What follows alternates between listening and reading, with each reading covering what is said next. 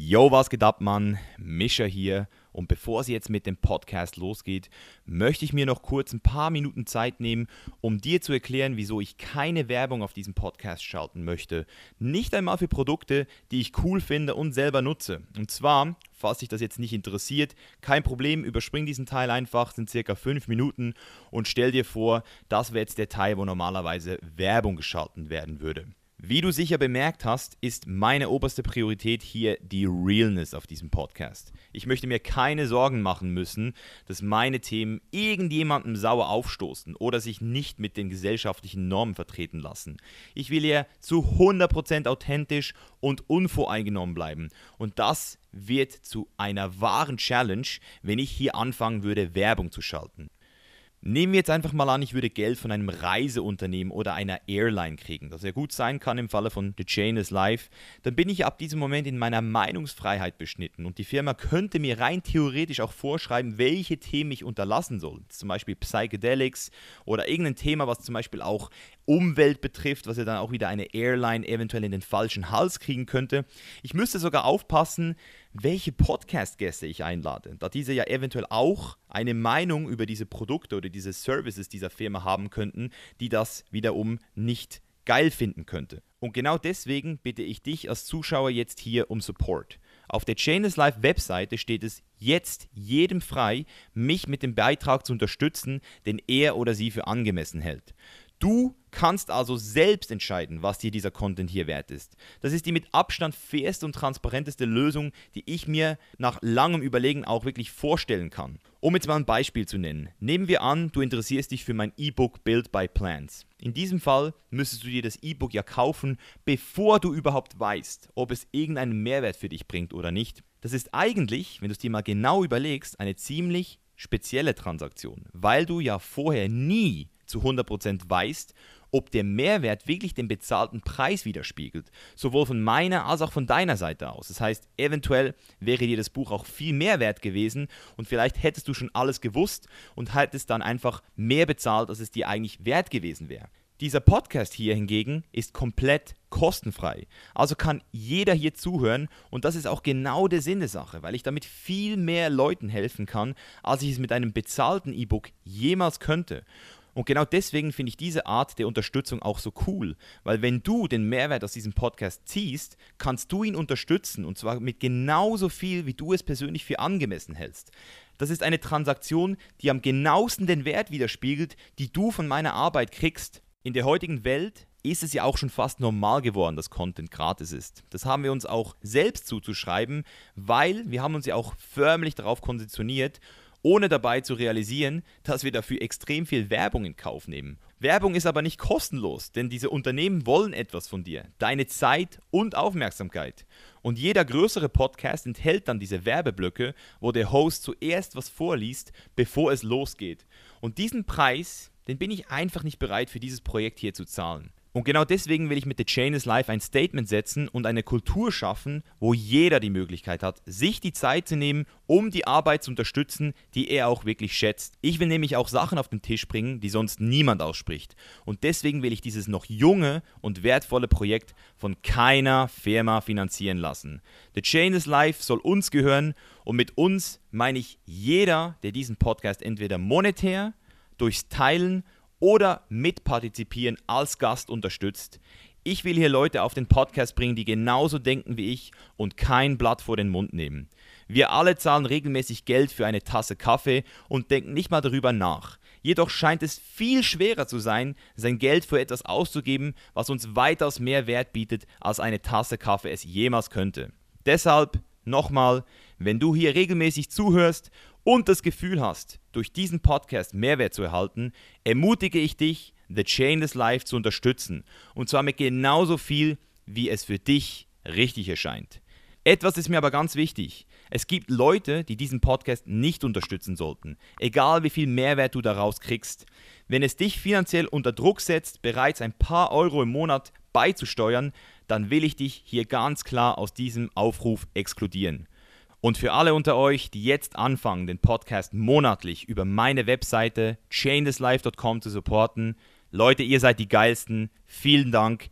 und ihr seid der Grund, wieso dieser Podcast weiterhin werbefrei laufen wird. Und jetzt geht's los mit der Episode. Besten Dank für die Aufmerksamkeit und viel Spaß. Yo, was geht ab, Leute? Mischa hier und willkommen zu einer neuen Folge von The Chainless Life. Und heute hier wieder aus Österreich mit einem Special Guest, den den ein oder anderen vielleicht auch schon auf YouTube gesehen hat. Und zwar haben wir heute hier zu Gast den Nils.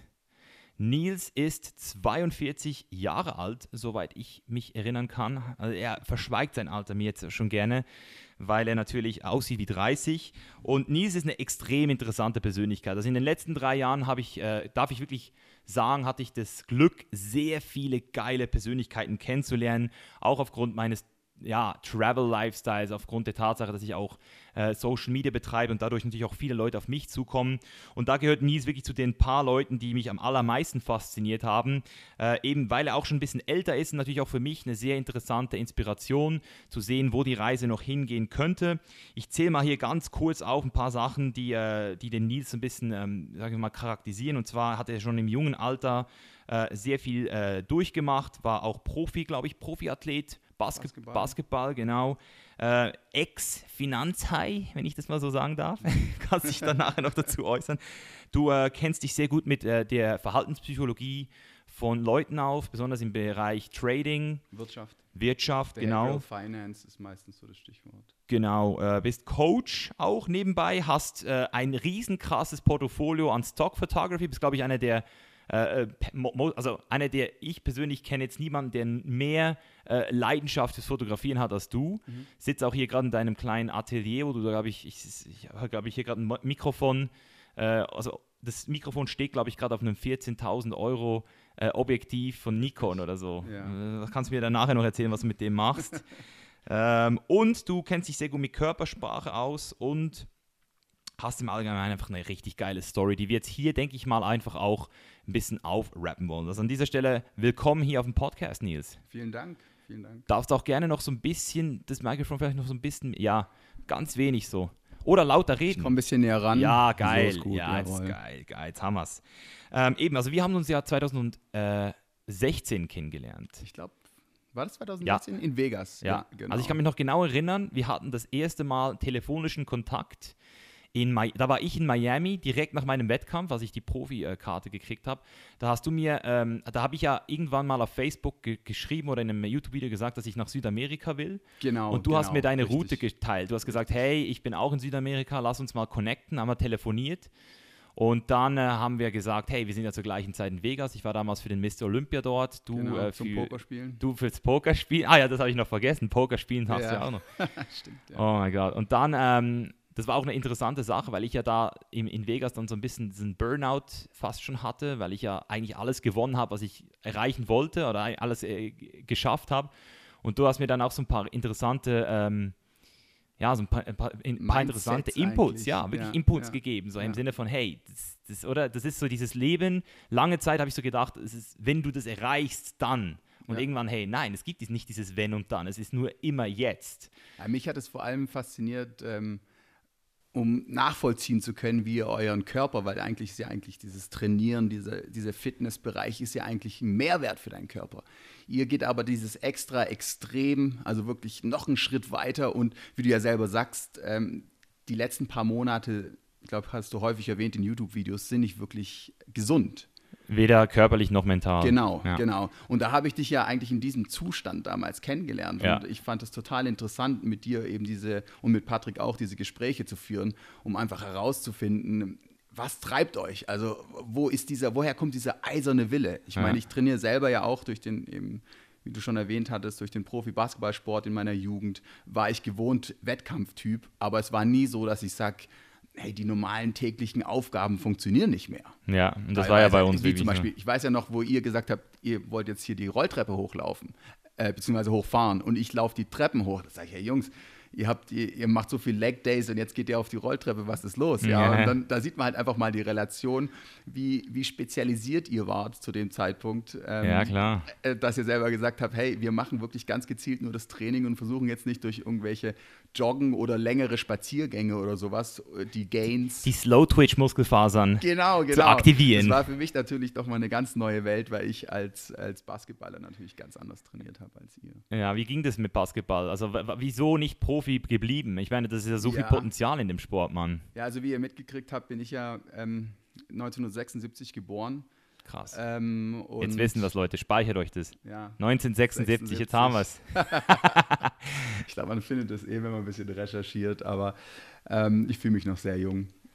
Äh, ich, mein Traum war immer in der Kindheit, äh, Profi-Basketballer zu werden. Also mein größtes Idol äh, war Michael Jordan, ganz ja. klar.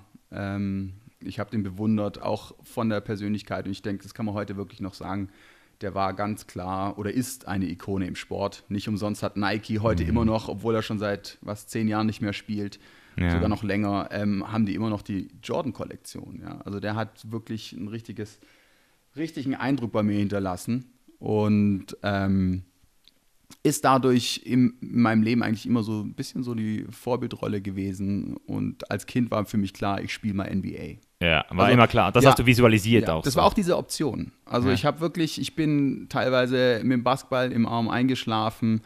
Ähm, ich bin morgens zur Schule gedribbelt. Man muss dazu sagen, ich habe einen Teil meiner Jugend eben in Amerika verbracht, bin dort auf die Highschool gegangen und habe dort das? Basketball gespielt. Mein Vater ist Amerikaner hm. und sein Traum war halt schon immer mit der Familie ähm, auszuwandern. Ich habe noch zwei Brüder und wir sind rüber nach Amerika. Ich bin dann da auf die Schule und in Amerika, wie die meisten Leute wissen, ähm, wird Sport viel mehr gefördert als bei uns in Deutschland. Mhm. Vor allem damals eben in den 80er Jahren, da war das einfach, du warst ja auch der, der Schulheld. Ja? Also wenn du hier jetzt in Basketballverein bist, dann interessiert es vielleicht die Leute in der Schule, aber damals, da warst du halt der Klassenheld, einfach nur, mhm. weil du in der Schule ähm, beziehungsweise im Basketball ähm, mhm. so angesehen warst. Und man sieht ja heute noch, dass teilweise Leute ein Stipendium kriegen an der Universität, irgendwas studieren, was sie eigentlich gar nicht interessiert, nur weil sie ein Profisportler sind. Mhm. Also man kriegt sozusagen das Studium geschenkt. Wie hat sich das damals so angefühlt, aus Deutschland nach Amerika zu, zu gehen in die Schule? Weil du hast dich ja hier, du warst ja hier in der Schule zuerst. Genau, genau. War das eine krasse Umstellung? Ja, es war sehr krass. Also in den USA war wirklich ähm, in den ersten Schuljahren, man hat nur Multiple Choice. Ähm, ich war ohne jetzt zu behaupten, dass ich besonders intelligent bin, wirklich maßlos unterfordert. Also es war also einfach. Unterfordert. Ja, ja, ja. Also hier bei uns, wo man schon schreiben lernt und so weiter. Ich würde behaupten, in Amerika, ich weiß nicht, wie es heutzutage ist, aber in den 80er Jahren war es so, die ersten sechs Jahre konnte man eigentlich ohne einen Stift in die Hand nehmen zu müssen, überleben. Oh mein Gott. Man müsste, wenn dann nur Kreuzchen machen. Also nichts schreiben und das meiste wurde dann abgefragt und das, die haben auch mit so einem Belohnungssystem schon gearbeitet. Mhm. Und es war auch sehr komisch für mich, dass man morgens in die Schule musste und alle standen erstmal da mit der rechten Hand auf dem Herz äh, und haben dann I pledge allegiance to the flag. Also das, wirklich, das ist wirklich so. Ja, wirklich. Scheiße. Wirklich. Ja. Und das ist auch jeder pünktlich. Und was mich am meisten schockiert hat, dass in Amerika, und es ist auch ein sehr interessanter Vergleich, da gehen wir nachher vielleicht nochmal drauf ein, dass in Amerika die Sportarten ja keine Absperrung haben. NBA-Profisportler, jeder kann aufs Feld laufen. Ja? In Deutschland mit dem Fußball, überall sind die Zäune. Und da sieht man einfach, in Amerika ist eine ganz andere Mentalität vorhanden. Das Connection, heißt, ja. ja, und so war es halt auch so ein bisschen in der Schule. Wenn du abgeschrieben hast, dann hat die neben dir gesagt, der Nils schreibt ab. Das ist für mich in Deutschland, da hast du dich eher verbündet und hast gefreut, wenn der Lehrer wegguckt, dass du schnell mal ein Blatt austauschen kannst oder sowas. In Amerika, wenn du einmal rübergeguckt hast, hat sie beim ersten Mal die Hand hingehalten und wow. beim zweiten Mal hat sie der Lehrerin gesagt, der Nils schreibt ab und die anderen haben schon fast geklatscht nach dem Motto, ja, du bist so toll, dass du ihn verpfeifst. Und das war natürlich für mich auch mental eine komplett andere, ja. andere Welt dann plötzlich. Würdest, würdest du aber sagen, dass du trotzdem davon profitiert, dass du die Zeit gemacht hast? Also, Auf jeden was, Fall. was waren so die, also wie hatte ich das so, äh, weil was ich immer merke, also das war ganz krass, kurze Anekdote, also ich war ja jetzt wieder ein paar Monate weg, also ich war zwar in der Schweiz kurz, aber ich habe einfach so diesen Lifestyle, LA, ich war jetzt in Costa Rica, La Pura Vida, Panama, die Leute, weißt du, wie sie sind. Mhm. Und dann komme ich in Deutschland an, an den Flughafen. Ich habe sechs Gepäckstücke dabei gehabt, oder? Weil ich meinen kompletten äh, Besitz zu ja. dir gebracht habe. Und, und, und dann ähm, wollte ich kurz bei, äh, ich habe so Rewe oder sowas, im, im Flughafen München wollte ich einkaufen.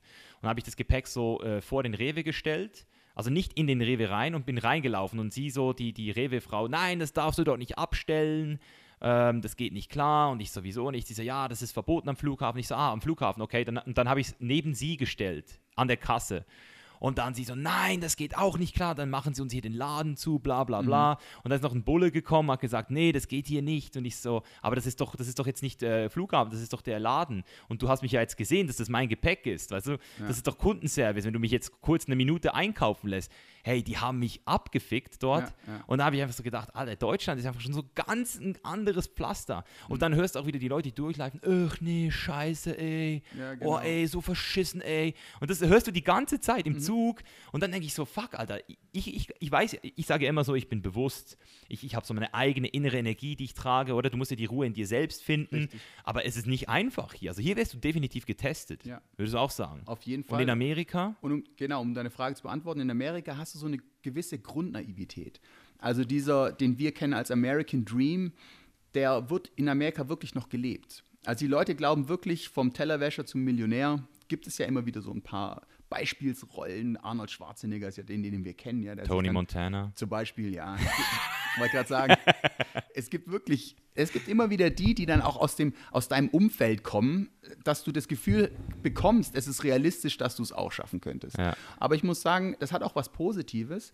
Dadurch hast du wirklich diese Option, du glaubst auch wirklich dran. Also ich bin wirklich da zur Schule gegangen, habe da Basketball gespielt. Ich würde nicht sagen, dass ich einer der Besten war. Ähm, ich war schon immer sehr talentiert ähm, mit Ballsportarten vom Timing her, bin auch 1,90 groß. Dadurch ist es mir natürlich noch mal ein bisschen leichter gefallen. Ich meine, damals war ich noch kleiner, aber das Ballhandling war gut. Und für mich stand es außer Frage, dass ich mal NBA spiele. Mhm. Das war für mich vollkommen klar. Ähm, habe dann eben, um die Geschichte weiter zu erzählen, habe dann ähm, versucht, ähm, in den Draft reinzukommen, habe dann relativ schnell gemerkt, ähm, wie wie das Niveau ganz extrem ansteigt, vor allem weil du da halt auch gegen, ich sag jetzt mal, Gesellschaftsgruppen kämpfst, die haben nichts außer Basketball. Also die haben wirklich sonst keine Sicherheit. Die wissen entweder Basketball oder Straße.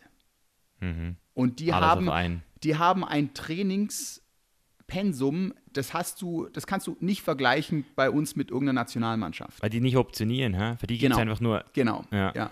Und die sind natürlich auch untereinander und ich habe dann eben in Chicago kurz ähm, bei einer Highschool mitgespielt und da war ich der einzige Weiße, war auch mal sehr interessant ähm, mal mit nur Schwarzen in der oh, Mannschaft oh, zu spielen. mit 1,90 sicher auch der kleinste immer noch. Damals noch nicht so. Ja. Also heutzutage keine Chance. Heutzutage unter zwei Meter kann man es fast vergessen. Man sieht ja schon die großen Center mit zwei Meter zehn schießen, schießen schon die Sprungwurf-Dreier. Heute musst du schon ein Ausnahmetalent sein, dass du unter zwei Meter überhaupt in den Kader reinkommst. Aber in den 80er, 90er Jahren sah es dann schon ähm, ja.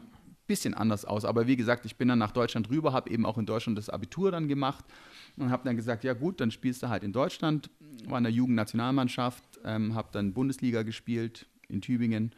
Ähm, hat mir auch sehr viel Spaß gemacht, aber man muss auch ehrlich sagen, man hat in den 90er Jahren mit Basketball einfach kein Geld verdient. In Deutschland? In Deutschland, ja. ja war ja. ganz andere Liga, oder? Ja, klar. War ja. natürlich nochmal ein Riesen zur heutigen Euroleague, die natürlich schon fast auf NBA-Niveau mhm. Ähm, sind. Es ist ein Riesenunterschied gewesen. Und man wusste halt, okay, das ist trotzdem Vollzeitjob. Du kriegst zwar ein Auto gestellt und eine Wohnung, aber ähm, dass also, du wirklich davon leben kannst, ist schwer. Also was war denn, war das auch der rationale Entscheidungsprozess, den du damals gehabt hast, dass du gesagt hast, ich mache, oder weil viele Leute scheitern ja, weil sie sich verletzen oder weil sie nicht gut genug sind. Was war bei dir so der entscheidende Faktor? Oder wann ist es überhaupt passiert? In welchem Alter hast du gesagt, no? Also äh, mit Ende der Schule war dann halt klar, ich muss jetzt was machen. Ende der Schule gleich? Ähm, 15? Nee, nee, 20. Ah, 20 mit, mit dem Abitur. Okay. Also mit dem Abitur war jetzt klar, jetzt musst du dich für irgendwas committen. Und ich hatte eben mit ähm, 15 Jahren von meiner Großmutter damals, ich glaube, es waren umgerechnet um 4000 D-Mark, also 2000 Euro, ähm, bekommen. Und ich habe halt gedacht, ja, was machst du denn jetzt damit? Und da hat es mich unheimlich fasziniert, die Börse. Weil jeder kennt es ja, jeder will reich werden. Und ähm, mich hat die Psychologie schon damals ja, auch eben auch fasziniert. Ich habe immer gedacht, ja, wie funktioniert das Ganze? Warum, warum ist jemand bereit, in eine Aktiengesellschaft zu investieren? Und damals gab es ja noch kein Internet, das heißt, ich bin echt in die Bücherei, habe mir alle Bücher dazu geholt und habe halt versucht, dieses Börsenwissen äh, mitzubekommen. Hab, bin extra nach Frankfurt gefahren, damals, mit, ich weiß noch, mit 16 mit dem Zug, habe mir da das Börsenpaket noch angeschaut, weil haben die noch so richtig gehandelt, so wie man es aus den alten Filmen mhm. kennt. Da gab es ja nur so ein paar kleinere Computer, BTX war das damals damals, wo man halt die Orders eingegeben hat. Aber im Endeffekt war alles Mund zu Mund. Und es hat mich, Krass. Ja, und dieser, diese, wie sagt man, Körpersprache damals, die hat mich schon so richtig fasziniert und mitgerissen. Und dann habe ich mir halt selber auch gedacht, wie kannst du davon profitieren? Und dann habe ich mehr oder weniger, ich, ja, kann man auch sagen, mein Alter gefälscht, um die ersten Online- Broker, die damals ähm, auf den Markt kamen, mir ein Konto aufzumachen. Bei dem Betrag haben die sich eh nichts gedacht. Und dann habe ich halt gemerkt, ja, mit, mit 2000 kannst du nicht wirklich viel machen. Und dann habe ich halt angefangen mit Optionsscheinen. Muss ich auch ehrlich sagen, hatte ich relativ viel Glück. Und deswegen stand für mich eigentlich fest, dass ich nach dem Abitur dann halt erstmal zur Bank gehe. Und da habe ich mich eben bei der Deutschen Bank also nochmal, Optionsschein heißt, du hast, du hast Darlehen auch aufgenommen. Nee, Optionsschein ist mehr oder weniger ein Hebelprodukt ähm, mm. auf, ah, auf eine Aktie. Wo du sehr schnell sehr viel Geld entweder gewinnen oder verlieren kannst. Ja, das ist, man kann so ein bisschen, ja, mit einem, also es muss genau das eintreten zu dem Zeitpunkt, wie du es mehr oder weniger prognostizierst oder dein Geld ist weg. Und das kannst du natürlich, diesen Zeitraum kannst du immer kürzer definieren über die Laufzeit oder ob der Optionsschein im Geld ist oder aus dem Geld, aber das ist schon sehr im Detail. Mhm. Ähm, Wenn es die Hörer interessiert, kann man sowas immer mal ein bisschen mehr in die Finanzbereich ja, gehen, weil das ist ja mein, mein Steckenpferd eigentlich. Mhm. Ähm, und dann habe ich gesagt, jetzt gehst du halt einfach mal zur Bank. Und habe mich wirklich aus dem, einfach frei raus mal bei der Deutschen Bank beworben und habe gesagt, ähm, warum nicht? Da hast du nochmal eine zusätzliche Ausbildung im Finanzbereich, im Versicherungsbereich auch und eben auch im steuerlichen Bereich, weil wir haben den sogenannten Finanzassistent gemacht. Deutsche Bank hat auch relativ gut gezahlt und man hatte halt einen kompletten Durchlauf. Mhm. Und das konntest du machen, weil du dein Abi mit einer guten Note abgeschlossen hast? Eigentlich oder? nicht. Was ähm, waren da so ging, die Kriterien? Die Kriterien waren eigentlich mehr so mehr oder weniger das Auftreten. Hm. Also hattest da wirklich so ein Auswahlverfahren. Abitur war Pflicht, ja. Wir hatten zwar, glaube ein paar Realschüler, aber die haben ähm, einen anderen Durchlauf gemacht. Ich glaube, die hatten noch ein halbes Jahr länger, weil die Ausbildung ging zweieinhalb Jahre. Und ähm, aber es ging eher mehr ums Auftreten, Zusammenarbeit haben sie sehr viel getestet, wie du in der Gruppe agierst, ob du andere Leute motivieren kannst, ob du auch so ein bisschen so pragmatisch bist. Also es war schon mehr oder weniger so ein Gespräch eigentlich. Also mhm. es war, ging gar nicht um Wissen. Die wollten nicht wissen, ob du dich damit. Ob du selber schon tra getradet hast nee, und so. Haben die gar nicht gefragt. Ja. Aber das, halt hast, gefragt, das, hast, du gleichzeitig ja auch noch gemacht, oder? Mhm. Ja, also ich hatte sehr viel Glück damals in den 90er Jahren. Wer die Börse verfolgt hat, wusste ja auch, es ging ja eigentlich nur nach oben. Das war so die, der erste Nasdaq, also wo die ganzen Hightech-Aktien ähm, entstanden sind, wie Google, wie man sie halt heute auch kennt, oder Yahoo, ähm, so die Vorreiter, die eigentlich im Endeffekt zu diesem Hightech-Boom geführt haben ins Jahr 2000 rein. Und es war ja eben auch genau die Zeit, wo ich dann bei der Bank war. Also ich habe zweieinhalb Jahre dann diese Ausbildung eben bei der Bank gemacht ähm, hat mir alles sehr viel Spaß gemacht, war auch wirklich, kann ich jedem empfehlen. Ähm, man hat auch sehr interessante Leute kennengelernt.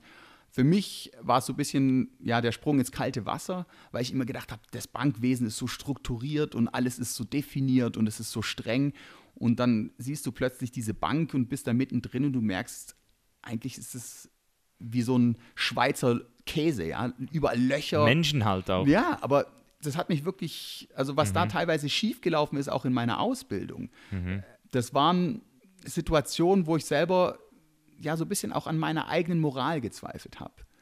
Und halt auch gemerkt habe, wie funktioniert der reiche Sektor der Gesellschaft, also mhm. wie agieren die, warum werden die bevorzugt, wenn zum Beispiel neue Aktien auf den Markt kommen bei einer sogenannten Zeichnung, beim IPO, warum bekommen die mehr Stücke?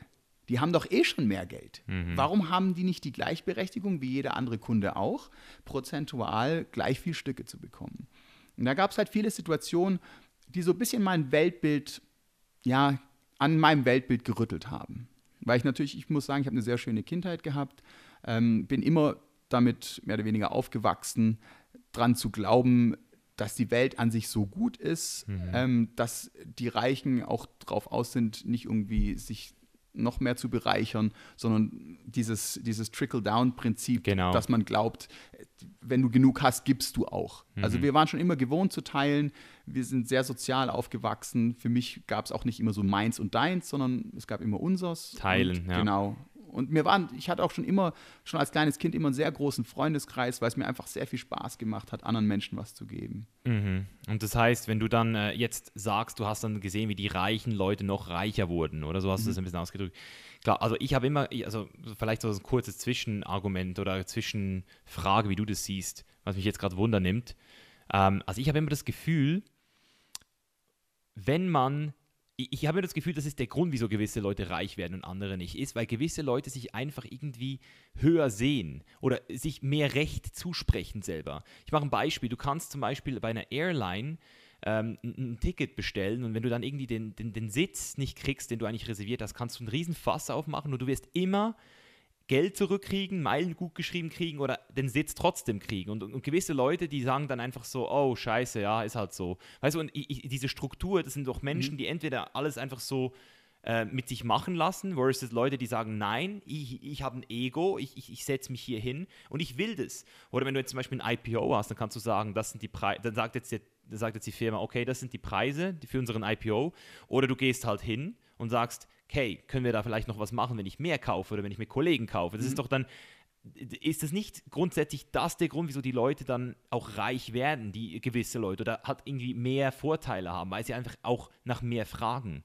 Nicht nur das, also ich kann, da wo wir eben wieder beim Thema Umfeld sind, ich kann dir sagen, wenn du dich in einem Umfeld bewegst mit Leuten, die viel Geld verdienen, wirst du irgendwann mal auch viel Geld verdienen. Und wenn nicht, dann stellst du dich wirklich blöd an, weil einfach dein Umfeld dich viel mehr prägt, als du selber glaubst und du dieses Mindset eigentlich subtil, also unterbewusst annimmst. Und das ist sehr interessant, das habe ich eben auch in der Bank gelernt, damals einfach mal in ganz anderen Größen zu handeln. Mhm. Ähm, ich habe, wie gesagt, relativ viel schon verdient. Ich hatte so mein Portfolio, kann man ja mal so eine Zahl nennen, ungefähr auf 40.000 aufgebaut, wo ich dann die Banklehre angefangen habe. Durch Zockereien, muss man ehrlich sagen, das war gezockt, aber der Markt ging halt nur nach oben, das war relativ einfach.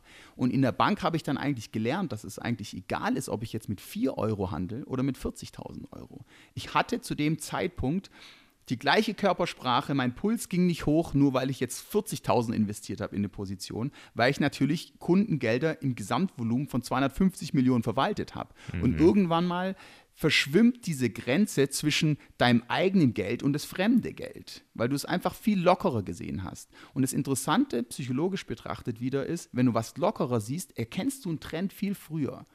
Das ist auch der Grund übrigens, wenn ich das mit einstreuen darf, warum Deutsche viel länger brauchen, um auf was zu reagieren. Weil sie einfach immer alles erst in Frage stellen. Die mhm. Amerikaner dagegen, die sind so naiv. Ich will jetzt nicht sagen dumm, aber die sind so naiv, dass sie es einfach mal probieren. Mhm. Und das ist einfach nur eine Frage der Wahrscheinlichkeit, bis du einen von den Jungs hast, der es dann schafft, ja. einfach nur weil er probiert hat. Der hat es vorher auch nicht gewusst. Und das sehen wir ja auch bei den ganzen Podcasts von erfolgreichen Menschen. Wir wissen dann, er war erfolgreich mit seiner Firma, aber von den 100 Firmen, die er vorher probiert hat, von denen hören wir meistens nicht. Survivorship Bias. Genauso ist Und der Deutsche will immer Proof of Concept, bevor er überhaupt was macht. Und das ist halt. Genau so war es. Bleibt, bleibt ja. ja. das ja. ist gut gesagt, sehr geil gesagt. Und, und, und wie hat sich das Ganze denn entwickelt? Also wir reden jetzt hier von 22 Jahre alter Nils, glaube ich, so in etwa, bei Richtig. der Bank durch, ja. äh, ähm, Ausbildung abgeschlossen, ja. nebenbei noch getradet. Ja, also es war wirklich sehr extrem. Wir hatten natürlich unser Ausbildungsgehalt, das waren damals so umgerechnet, ich schätze mal so um die 1200 Euro. Da hat man sich halt die Wohnung finanziert. Und du hattest die Sicherheit, dass du weißt, monatlich kommt was rein. Und diese diesen Betrag, eben damals die 40.000, die ich auf dem Konto hatte, habe ich einfach als Spielgeld gesehen. Und ich hatte natürlich Zugang damals zum Reuters, zum Bloomberg. Das sind Sachen, die kriegt man heute übers Internet. In den 90er Jahren haben die nur die Banken gehabt. Das heißt, du hast als erstes diese Nachrichten gehabt. Ja, das ist nicht wie heute, wo Millisekunden zählen, sondern da hat, bis der Kurs reagiert hat, vergingen wirklich schon mal Minuten, Stunden. Wow. Und da hatten wir echt die Möglichkeit, damals natürlich unter Compliance, wir mussten, konnten nur über unser Konto, wir mussten unsere Kontotransaktion offenlegen, weil wir ja angestellt waren bei der Bank, wir durften ja keine Insider-Informationen mhm. handeln, hatten wir die Möglichkeit, selber auch mitzutraden. Und Geil. da gab es halt viele Situationen, wo ich dann, ich war schon immer sehr risikobereit, ähm, weil ich einfach dran geglaubt habe. Ich habe gesagt, ich setze jetzt alles da drauf. Warum nicht? Ja. Und dann waren halt einige Kollegen von mir, unter anderem eben auch ich, wir waren dann wirklich innerhalb vom halben Jahr Millionäre. Krass. Und das war für uns lustigerweise zu dem Zeitpunkt nur eine Zahl.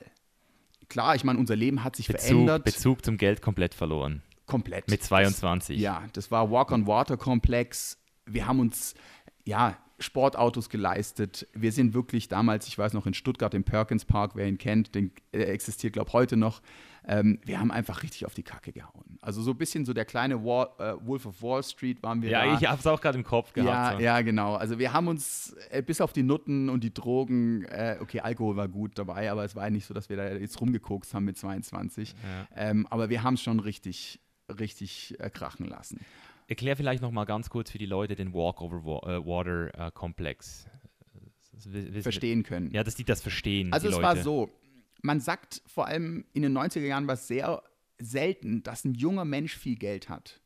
Heutzutage, klar, mit den ganzen Kryptos und sowas, da gibt es schon Minderjährige, die schon Millionäre sind. In den 90er Jahren wurdest du eigentlich nur Millionär, wenn du wirklich lang gearbeitet hast. Also wirklich richtig ran, rangeklotzt hast, dich hochgearbeitet hast im Unternehmen. Es gab nicht diese, diese plötzlichen Entrepreneure, die dann, äh, die irgendwas kreiert haben und Millionen auf dem Konto mhm. hatten, weil irgendeine große Firma sie aufgekauft hat. Das war in den 90er Jahren unmöglich. Mhm. Und in den 90er Jahren war es so, wer Geld hat, hat Recht. Und dir wurde da auch nicht widersprochen. Also wenn ich irgendwas damals im Freundeskreis oder ich habe schon Vorträge eben auch in der Bank gehalten, erzählt habe, die wussten alle, der Typ hat privat das Hundertfache von seinem Bankgehalt verdient. Mhm. Was er sagt, ist richtig. Und es gab nie jemand, der dich irgendwie in Frage gestellt hat, weil der letzte Börsencrash, der war eigentlich in den 1930er. Ja. 30 Jahre Rezession. Jetzt kam der Nasdaq-Boom. Du warst der Junge. Du hast diese Geschichten vom Internet einfach weitererzählt. Du hast gesagt, ja, Internet übernimmt die Welt und ihr könnt alles investieren. Es geht nur nach oben. Äh, wer das kennt, Kurs-Gewinn-Verhältnis KGV, wo man immer gesagt hat, ja, so 10 bis 20 war plötzlich auf 200, 300. Das wurde alle gerecht, alles gerechtfertigt. Der neue Markt ist entstanden, wo übrigens heute 99 Prozent der Firmen pleite sind oder sogar fast alle. Das war einfach eine Zeit, ähm, da hast du durch Wilde dieses Westen. Geld einfach recht gehabt. Also aber, aber gleichzeitig eigentlich auch ironisch, weil, weil, ja, weil du wie vorher gesagt hast, es ist ja bei allen gleichzeitig hochgegangen. Und dann hast du eigentlich diesen Walk-over-Water-Komplex eigentlich so gekriegt, obwohl du eigentlich mehr oder weniger auch Glück hattest, oder? Das ist eigentlich interessant. Selbstverständlich war das Glück man, muss, man darf halt nicht vergessen, ich hatte das Mindset damals, wenn ich von was überzeugt bin, und es ist heute auch noch so, wenn ich von was überzeugt bin, dann gebe ich 100 Prozent. Mhm. bei mir gab es kein Zwischending, dass ich mal sage, ja, jetzt probierst du mal mit 2000, 3000 Euro zu investieren. Ich habe gesagt, alles rein. Alles rein. Und es ging ja nur nach oben. Und wenn du halt fünf, sechs Mal alles reinspielst, um jetzt das mal ganz plump zu sagen an der Börse, dann bist du relativ schnell sogar im zweistelligen Millionenbereich. Mhm. Natürlich geht es auch in die andere Richtung, aber wir hatten damals eben eine Phase, wo es wirklich jahrelang, so wie, wie wir es beim Bitcoin halt ein bisschen schneller erlebt haben, mhm. wo es mhm. einfach nur nach oben geht. Mhm. Und wenn du dann natürlich noch mit einem Hebelprodukt arbeitest, was ein Optionsschein ist oder eine Option sogar, äh, wie gesagt, wir hatten ja den kompletten Börsenzugang, ähm, haben wir natürlich alles auf eine Karte gesetzt und dementsprechend abkassiert. Und Du selber hast es aber dir optioniert als Genialität.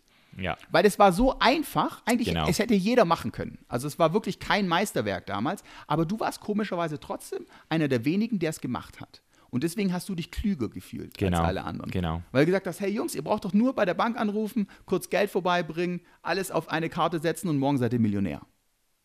Es war so. Und Eigentlich wäre es so gewesen. Aber, die, aber es ist ja immer noch mal was anderes. Also ich finde das, was du jetzt sagst, das ist natürlich schön, aber ich will dich jetzt trotzdem verteidigen und sagen, das ist ja genau das, was die Leute bei, bei, bei Bitcoin ja auch gesagt haben. Ja, hätte ich vor zwei Jahren doch auch gekauft. Ja. Aber wann hättest du dann wieder verkauft? Genau, Vielleicht bei der Verdopplung. Der und das ist, du hast ja da trotzdem den Mindset mitgebracht, hey Leute, American Lifestyle, American Dream, alles auf eine Karte. Mhm und dann auch nicht rausgezogen. Und das hat ja dann schlussendlich auch dazu geführt, dass es dann auch wieder in die andere Richtung gegangen ist, oder? Richtig, richtig. Das war das erste Mal, also ich muss auch sagen, das war für mich wahrscheinlich im Leben der Punkt, wo sich alles geändert hat, wo dann eben der Börsencrash kam. Eben Neuer Markt. auch nicht nee, der Nasdaq-Crash. Der Nasdaq. Neuer Markt auch. Neuer Markt haben wir aber nicht viel Geld verloren. Das war eher ein Nasdaq-Crash, weil wir haben einfach, jede Korrektur haben wir gekauft weil wir gesagt haben, langfristig die Welt wird eine Internetwelt, alles kaufen. Ähm, und dementsprechend waren wir natürlich auch gehebelt. Und wo dann der Crash kam, war halt wirklich so, dass ich auf breiter Basis von meinen Bankkonten, auf die ich damals gehandelt habe, einen Margin Call bekommen habe. Und Vielleicht kurz erklären. Ein Margin Call heißt, dass die Bank einen zwangsliquidiert. Also, Ohne dass du eigentlich was machst. Du kannst gar nichts machen. Dein Konto wird mehr oder weniger, ist mehr oder weniger festgefroren und die hauen, das ist wie wenn du ähm, der Bank Geld schuldest und die müssen dein Haus zwangsversteigern. Du hast nicht mehr die Chance, es selber auf dem Markt zu verkaufen, weil die Bank sagt, ich will das Geld jetzt. Und dann wird es einfach auf den Markt geschmissen. Unlimitiert. Und das ist ja nicht nur mir passiert, sondern das ist ja, deswegen war es ja ein Market Crash, das ist allen passiert. Nur die, die Sache war halt, mein Konto war dann plötzlich im Minus. Das heißt, ich war Boah. sozusagen vom Millionär, der mit Anfang 20 gedacht hat, ihm gehört die Welt, ähm, war ich so auf den Boden der Tatsachen wieder zurückgeholt, dass es erstmal hieß, okay, du verkaufst jetzt deinen Sportwagen, du musst deine Wohnung als Hypothek erstmal mehr oder weniger verpfänden, dass du überhaupt der Bank das zurückzahlen kannst, was du ihr schuldest. Und das war das erste Mal, wo ich mich wirklich gefragt habe, was willst du eigentlich im Leben? Also was macht dich wirklich, wirklich glücklich? Und dann, es war wie du vielleicht auf so einem Mushroom-Trip kennst, ja, also dass du wirklich mal so ein Reset hast, dass du einfach mal da sitzt und sagst, okay, zu wem schaust du überhaupt auf? Also wer ist dein Vorbild? Weil vorher waren immer die Vorbilder von mir Warren Buffett, Soros, ähm, die ganzen äh, Milliardäre, wo ich immer gedacht habe, ja, ist ja klar, wie die das gemacht haben. Ja? Einfach gehebelt hoch und dann irgendwann haben sie gesagt, so, jetzt bin ich so reich, dass ich kaufe das Unternehmen und wenn es nicht erfolgreich ist, dann kaufe ich es auf und mache es erfolgreich. Was ja Warren Buffett häufig präsentiert hat oder eben auch wirklich so abgewickelt hat in der Wirtschaft. Mhm. Und, ähm, Schon alleine dadurch, dass er es gekauft hat, ist es, denke ich mal, hoch, oder? Richtig, ja. ja. Ich meine, wenn du ein Unternehmen, wenn du eine Aktie über 50 Prozent besitzt, dann bist du mehr oder weniger der Vorstand. Dann passiert genau das, was du willst. Da kannst du sagen, dass, eine, wenn du zum Beispiel Apple kaufst, kannst du sagen, wir produzieren morgen nur noch Gummistiefel. Und dann ist das auch so. Und das war für mich ein Punkt, wo ich selber gesagt habe, okay, was willst du im Leben? Und mich hat, ich habe sehr früh schon erkannt, weil ich, ich kann selber von mir sagen, ich bin in der Kindheit, ich bin sehr visueller Typ, deswegen auch dieser Bezug zur Fotografie. Ähm, ich lese sehr gerne Menschen, ich beobachte sehr gerne Menschen, ich bin, wie gesagt, spezialisiert auf Körpersprache. Und ähm, ich habe dann immer gesagt, okay, welche, welche Menschen sind so wirklich glücklich? Und dann habe ich natürlich den Vergleich gehabt, Amerika, Deutschland. Und in Deutschland habe ich schon gemerkt, dass, immer, dass es eher so ein Motzvolk ist. Mhm. Um, um positiv auszudrücken, ein kritisches Volk. Es wird ja. immer alles erst hinterfragt, bevor was passiert.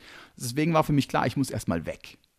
Und für mich damals habe ich gesagt, ab nach Thailand. Das war so für mich irgendwie, ich weiß nicht warum, Thailand. Warst noch nie dort vorher? Nein. Ich habe mir selber gesagt, Thailand einfach mal abschalten. ich habe auch nur einen Hinwegflug gebucht. Nur Hinflug, ja. Nur Hinflug, ja. ja. Ja, also was mich jetzt nochmal interessieren würde, ich habe jetzt, ich habe, also ich habe ja die Story schon mal gehört, aber ich will es jetzt nochmal zeitlich mehr vorstellen und einordnen. Du hast jetzt dein ganzes Geld verloren, hast Schulden gehabt, musstest dann auch alles verkaufen sozusagen. Mhm. Wie in welcher Zeit, in welcher Zeit, also wie, was reden wir da? Reden wir von einem Monat, bis du gegangen bist, oder ging das mehrere ja. oder ist es ein paar Tage gewesen? Nee, es waren ein paar Wochen. Also ich musste natürlich erstmal Auto verkaufen und sowas. Das war dann, wo ich einfach gesagt habe, ich muss hier Tabula Rasa machen, also wirklich einen Schlussstrich ziehen, um da rauszukommen. Und das hast du, wie schnell ging das, bis du das akzeptieren? Also, weil ich stelle mir das halt jetzt sehr krass vor, oder? Du redest hier von mehreren Millionen, die du einfach an einem Tag verloren hast und zusätzlich dazu noch Schulden gehabt hast. Wie lange geht es, bis man das überhaupt realisiert, erfasst, akzeptiert? Oder das sind so bei mir das die drei ist, Steps, oder? Das ist eine sehr, sehr interessante Frage, weil da kann ich noch mal ein paar Geschichten eben aus der Bank sagen warum das immer diesen, ich sag mal, reichen Leuten passiert. Warum die bis zur letzten Sekunde es immer darauf ankommen lassen, dass es vielleicht doch noch anders wird. Bei mir war es ja auch so, ich habe immer gesagt, das ist nur eine Korrektur. Meine Freunde haben mich angerufen. Ihr kennt es ja, ihr seid erfolgreich, zum Beispiel im Bitcoin.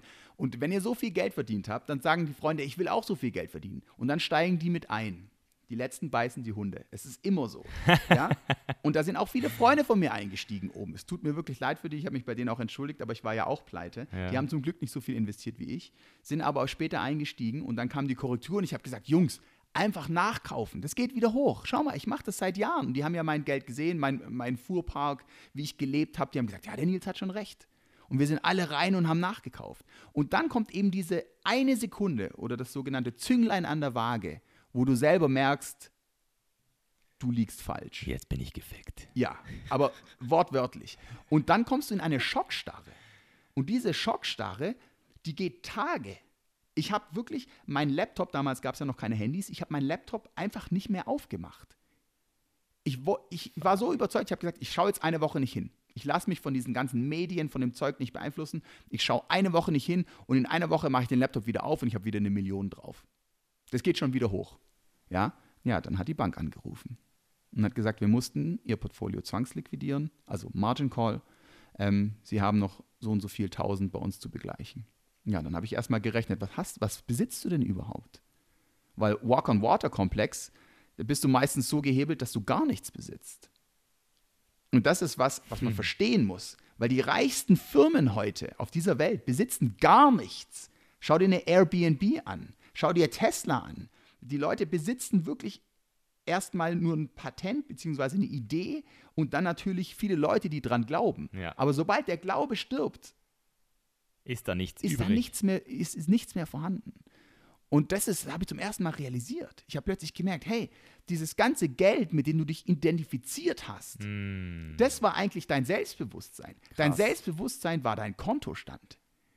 Du hast zwar was anderes ausgestrahlt, aber im Endeffekt, wenn du die Levels durchgehst, also noch eine Level tiefer, noch eine Level tiefer, dann bist du ganz am Ende, merkst du, Selbstbewusstsein gleich Kontostand. Ja. Und das ist das, was sehr, sehr vielen Reichen passiert und ich eben in der Bank wo ich als Portfolio-Manager gearbeitet habe, sehr oft miterlebt habe, warum die Reichen bis zur letzten Minute noch ihren Privatchat behalten, noch ihr privates Boot, ihre Yacht behalten und es dann zur Zwangsversteigerung kommt. Anstatt dass sie einen Monat vorher sagen, hey, ich sollte vielleicht mein Boot verkaufen. Ich kann es ja trotzdem noch dann leasen oder mieten oder irgendwas. Aber ja. sie machen es bis zur letzten Minute, weil, und das ist das Resümee für mich damals gewesen, weil der Mensch nicht seinen eigenen Lebensstandard zurückschrauben will oder kann. Schwer. Außer du musst. Ja. Es ist auch gerade bei mir so eine Situation. Ich habe ein Video gemacht auf YouTube, habe mich selbst schockiert. Ich habe gesehen, was ich letztes Jahr ausgegeben habe. Ja, richtig, ja. Habe ich, äh, habe mich wirklich überrascht, vor allem weil ich ähm, weniger verdient habe, als ich ausgegeben habe letztes Jahr, was mir noch nie passiert ist. Ähm, und dann habe ich mir jetzt dieses Jahr, habe ich mich gefragt, wie mache ich es jetzt dieses Jahr? Mhm. Und da, ich habe zwei Möglichkeiten. Entweder ich, ich, ich trete kürzer mhm. oder ich hau mehr auf die Kacke und hustle mehr. Und meine, meine, äh, meine Option, die ich jetzt genommen habe, ist, ich muss jetzt skalieren. Ich muss jetzt anfangen, ähm, das, was ich habe, auch ein bisschen zu skalieren, weil Richtig. ich, ich habe hab bis jetzt äh, immer alles, also ich habe auch, ich mache es auch jetzt immer noch ultra gerne, aber ich habe einfach, hab einfach gemerkt, dass wenn ich, wenn ich das noch größer machen will, meine, meine eigene Brand, Chainless Life, dann muss ich halt auch gucken, dass ich, ähm, ja, dass, ich, dass es auch irgendwie nach, nach oben geht wieder.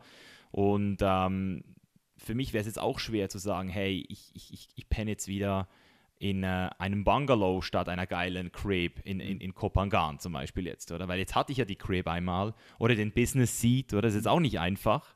Aber du hast einen riesen Vorteil im Gegensatz zu diesen ganzen, ich sag mal, 90er Jahre Millionären oder Entrepreneur damals. Es gab ja noch nicht den Ausdruck. Aber im Vergleich zu denen hast du den Vorteil, dass du in Wissen investierst. Du investierst in dich selbst, du willst eine Brand aufbauen mit Nachhaltigkeit. Damals ging es wirklich nur, deinen Kontostand zu vergrößern. The quick buck, ja. Ja, ja. Und ja. das ist ja heute in, bei vielen neuen Firmen immer noch der Fall. Dass sie einfach sagen, ich kreiere das Ding und wenn ich bis drei Jahre, wenn ich innerhalb der ersten drei Jahre nicht aufgekauft werde, mhm. ähm, dann stampfe ich es einfach ein. Und das ist einfach nur die Idee. Die wollen mhm. gar nichts Nachhaltiges kreieren, sondern die hoffen, dass sie von irgendeinem großen Konzern, ich meine, allein wenn man mal schaut, wie viele Unternehmen Google jedes Jahr aufkauft oder auch Apple, das sind Unternehmen, die sind teilweise nur Monate vorher kreiert worden, haben noch nicht mal ein richtiges Produkt, aber Apple sagt, bevor die zur Konkurrenz werden, kaufen wir die einfach auf und integrieren die in unsere Firma. Und Apple hat ja die größte, größte Kriegskasse auf dem Markt und die schlucken die einfach. Und ich meine, wenn du deine Firma gerade vor ein paar Wochen gegründet hast und Apple kommt an und sagt, hey, wir zahlen dir 50 Millionen, dann haust du die natürlich raus. Ich meine, man muss nur mal schauen, für wie viel wurde damals äh, WhatsApp verkauft, ähm, Instagram, PayPal, diese ganzen Stories, wenn man mal schaut, mhm. wer hat da wo zugeschlagen, da sind wir ja teilweise schon im Milliardenbereich. Ja, mich würde immer, also ich, ich stelle mir das, da bin ich immer so ein bisschen ähm, kritisch, weil so wie du es jetzt gerade gesagt hast, klingt es natürlich so, genauso wie jetzt jeder Jugendliche sich das vorstellt. Oder ich mache mal eine App und dann bam. Aber ich glaube, also so wie ich das mal mitbekommen habe, ist das schon ein langer Prozess, bis mal so eine Firma dann auch aufgekauft wird. Also ich glaube, WhatsApp das, also dieses Programmieren von WhatsApp war ja mhm. nicht so schwer, aber ich glaube, die hatten so einen Kundenstamm schon, mhm. weißt du, dass die da einfach, also da musst du ja schon sehr viel richtig machen trotzdem. Du musst der Erste sein. Ja. In dem Erste. Bereich. Und, und aber gleichzeitig auch gut eine gute Software oder eine gut funktionierende Richtig. Software haben. Ich meine, wenn wir uns jetzt zum Beispiel Snapchat anschauen, wie lange gab es die, bevor die mehr oder weniger ein Übernahmeangebot bekommen hat, äh, bekommen haben? Zwei dann, Jahre, drei Jahre, glaube ich. Wenn überhaupt. Wie gesagt, ich weiß es jetzt nicht, aber das sind Unternehmen, wo man einfach sieht, wenn die dann ablehnen, dann sagt Instagram, ja, dann machen wir halt auch die Story oben und tschüss. Und so ging es ja damals mhm. ähm, StudiVZ auch. Facebook hat ja auch gesagt, hier komm, wir integrieren euch. StudiVZ war nicht interessiert. Gut. Bam. Bam. Und da gibt es sehr viele Beispiele in der Vergangenheit, äh, wo man einfach sieht, wie schnell der Markt sich heute entwickelt. Mhm. Ende der 90er Jahre hat Kodak gesagt, es gibt, kein, es gibt Digitalkameras über drei Megapixel sind unmöglich, deswegen machen wir nichts im Digitalbereich. Ja, lagen sie falsch. Nokia hat gesagt, Smartphones setzen sich, sich nicht durch, lagen sie falsch. Und du kriegst die Abrechnung heute, wenn du teilweise nicht innerhalb von Tagen richtig reagierst, die kommt richtig hart. Krass. Und das sehen wir, um das mal ein bisschen aktueller zu halten, sehen wir heute in der deutschen Automobilindustrie. Dass immer noch in, in Diesel geforscht wird, dass immer noch unsere Ingenieur, also unsere Ingenieurkunst immer noch weiterentwickelt wird in dem Bereich Benziner, Dieselmotoren, obwohl eigentlich schon vollkommen klar ist, ähm, dass die Zukunft nicht in diesem Bereich liegt, zeigt, wie hart die Klatsche kommen wird in mhm. Deutschland mhm. in den nächsten zehn Jahren. Hart. Richtig ja. hart, das glaube ich auch, ja. Ähm, jetzt nochmal zurück, also bist du nach Thailand. Richtig. Ähm, war Thailand die Rettung, würdest du das so sagen? Oder was hat dir in dieser Zeit denn wirklich am meisten geholfen? War es, war es Thailand als Umgebung? Hast du dort irgendwelche Aktivitäten aufgenommen? Äh, Fitness, Freunde, Freundinnen vielleicht? Was, wie, wie ging das so? Wie, wie hast du ja. dich da wieder aufgereppelt? Also, das, also ich, ich hatte damals, wie es natürlich klar war durch die Feiern, hatte ich ähm, eine Freundin, äh, die war internationales Topmodel und das war für mich so ein bisschen die Rettung, weil sie einfach gesagt hat, Nils, du musst einfach was ganz anderes machen. Und dann habe ich gedacht, ich fange einfach mal an, dich zu fotografieren. Für, für mich war sie wunderschön. Ich konnte natürlich mit der Kamera gar nicht umgehen. Sicherlich als kleines Kind so ein bisschen, weißt du, diese Wegwerfkameras oder so. Es gab ja damals noch Film, war noch nicht so wirklich digital. Habe ich einfach mal angefangen, sie zu fotografieren aus Spaß, einfach mal abzuschalten. Und auch zu dem Zeitpunkt so ein bisschen mein Manifest so geschrieben, ja, wo ich selber gesagt habe, was, was, was willst du eigentlich in diesem Leben? Und dann kam ich zu dem Punkt, und das habe ich mir wirklich in vielen Orten, selbst heute noch, immer wieder aufgeschrieben. Und mein Lebensziel oder sozusagen mein Lebensinhalt war, dass ich jeden Tag das machen kann, wozu ich wirklich Lust habe. Wozu ich ganz allein nur für mich Lust habe. Also ein gesunder Egoismus. Und das war für mich plötzlich viel mehr wert, als irgendwas zu besitzen. Also ich kam zu einem Punkt, ich würde so sagen, es war so mit 24, wo ich selber gesagt habe, jetzt möchte ich nur noch das machen, wozu ich Lust habe, egal ob ich Geld habe oder nicht. Weil keiner kann mich dazu zwingen. Und dadurch habe ich natürlich ganz klar meine Leidenschaft entdeckt und auch mein Talent. Und es ging immer mehr in Richtung Psychologie. Ich habe angefangen, Leute zu coachen. Ich habe angefangen, aktiv Poker zu spielen, weil ich natürlich dieses Lesen, diese Körpersprache wollte ja. ich nutzen.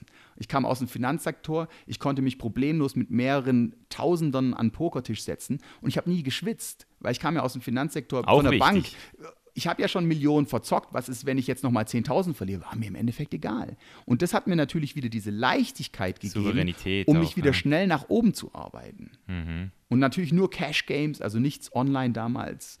In Vegas sehr viele Cash Games gespielt, mir wieder relativ viel Geld angesammelt. Und das hat dir auch richtig Spaß gemacht. Ja, das, weil du hast es so richtig aus. Ich aus liebe es, wenn Leute mich falsch einschätzen. Ja. Und es ist natürlich bei mir, die Leute sagen immer häufig, ja, du bist so ein Sunnyboy-Typ, du siehst viel jünger aus. Ähm, wenn ich dann am Pokertisch sitze mit so einem Hoodie an, weißt du, mit meiner Jogginghose, die anderen weiß immer mit teurer Uhr und Krawatte, weil sie ja ähm, damals so richtig rüberkommen wollten, wie wir es mhm. aus den Filmen kennen. Ähm, die haben immer gedacht, ja, was ist das für ein Greenhorn? Ich habe es geliebt, bewusst dumme Fragen zu stellen, weil es gibt eine Regel, du verlierst ungern, aber es ist noch schlimmer, gegen jemanden zu verlieren, der keine Ahnung hat. Mhm. Und das habe ich häufig so ein bisschen zu meinem, sagen wir mal, Schlüssel gemacht beim Pokerspielen, dass ich Leute einfach mhm. komplett eine falsche Fährte gegeben habe und sind darauf eingestiegen. Und, und, wenn der Mensch einmal aus der Comfortzone draußen ist, dann reagiert er nur, nur, noch. Er agiert nicht mehr. Das heißt, er reagiert nur noch auf das, was ich ihm vorgebe. Und das ist beim Pokerspielen dieses Momentum, wenn du das aufrechterhalten kannst, hast du irgendwann mal das ganze Geld von einem anderen Typen. Ja, du steuerst, du genau, steuerst dann das, das Game. Ja.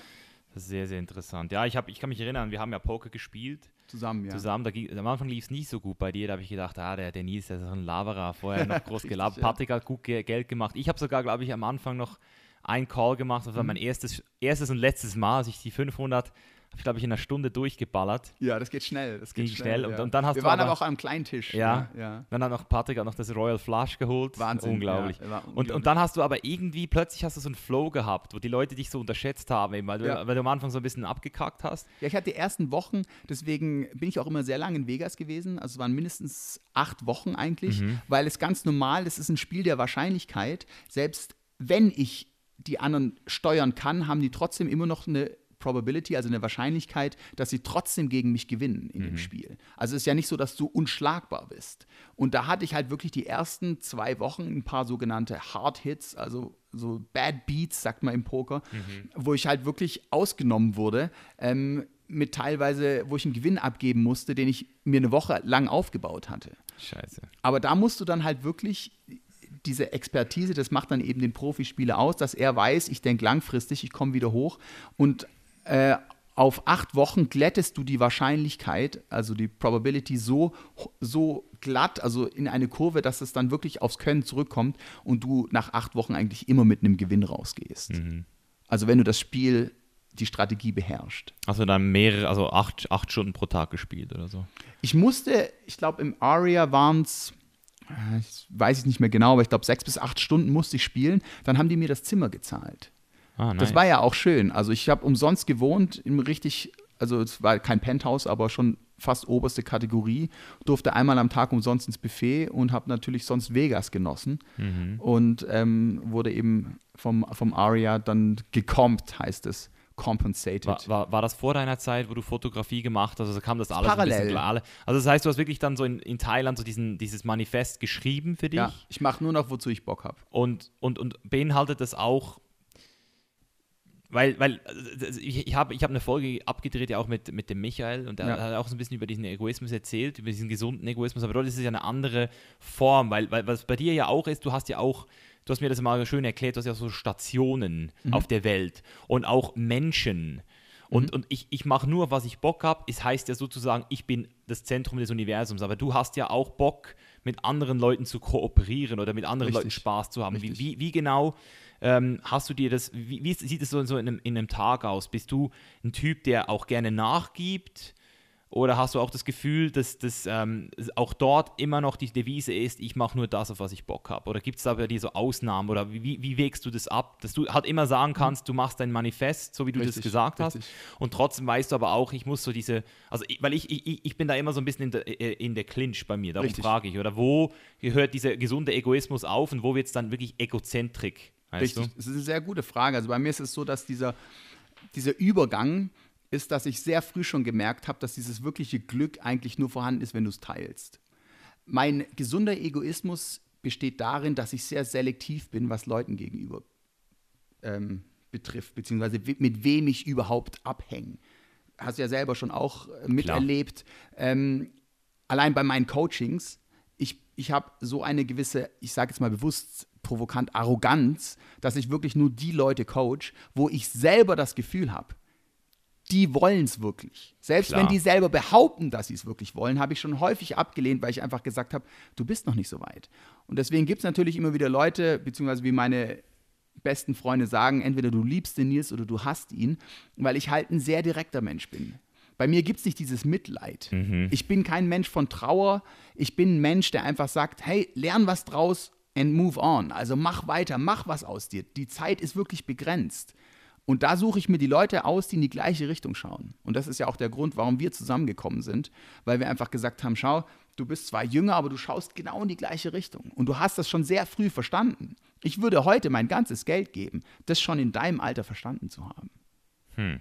Und das ja. ist wirklich was, was mich sehr geprägt hat und mich auch schon immer davor gerettet hat, seit Anfang der 20er, seit dem Börsencrash, nochmal schlechte finanzielle Entscheidungen zu machen. Nochmal in dieses Wheel, in dieses Hamster-Wheel zu kommen, oder? Genau. Wo, du, wo du schlussendlich nicht aus den wirklichen Überzeugungen handelst, aus den wirklichen Werten, die du hast. Richtig, sondern du willst es nur den anderen recht ja. machen. Und ja. das ist ein Trend, um das vielleicht nochmal einzustreuen, der heute so gefährlich ist, dass man wie ich damals mein Selbstbewusstsein auf den Kontostand aufgebaut mhm. habe, bauen heute die Leute ihr Selbstbewusstsein auf Follower auf, ja, genau. auf Likes auf, auf Leute, die sie alle gar nicht kennen. Das ist noch extremer gehebelt und noch naiver, als ich damals war, weil ich konnte mit dem Geld wenigstens was kaufen.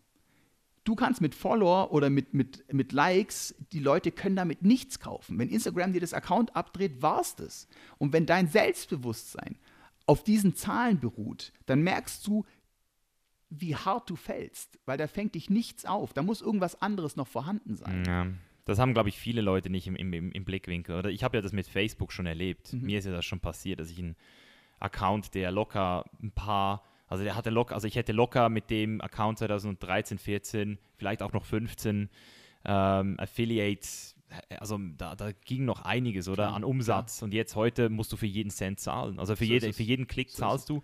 Und bei Instagram, obwohl ich jetzt da immer noch sehr gut wachse, bin ich mir ganz klar bewusst, das kann morgen, kann morgen genau gleich enden. Aber ich denke, die meisten sind sich das nicht bewusst.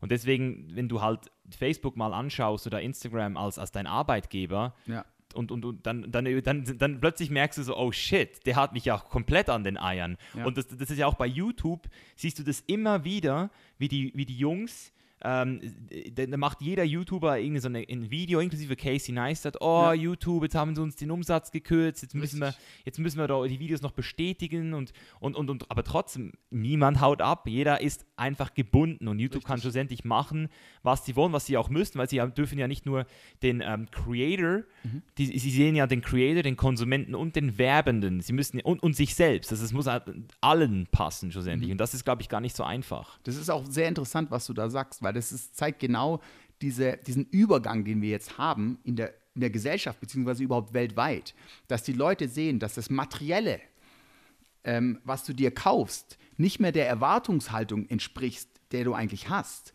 Wenn du dir in den 90er Jahren Ferrari gekauft hast, dann warst du der Held in der Stadt. Dann haben alle gesagt, boah, der Typ hat's geschafft, weißt du, der ist der Wahnsinnskerl. Wenn du heute einen Ferrari hast, sagst du, ja, ja, guck mal, guck mal, da gibt es einen 16-Jährigen, der hat Krypto investiert, der darf ihn zwar noch nicht fahren, aber der hat auch einen Ferrari.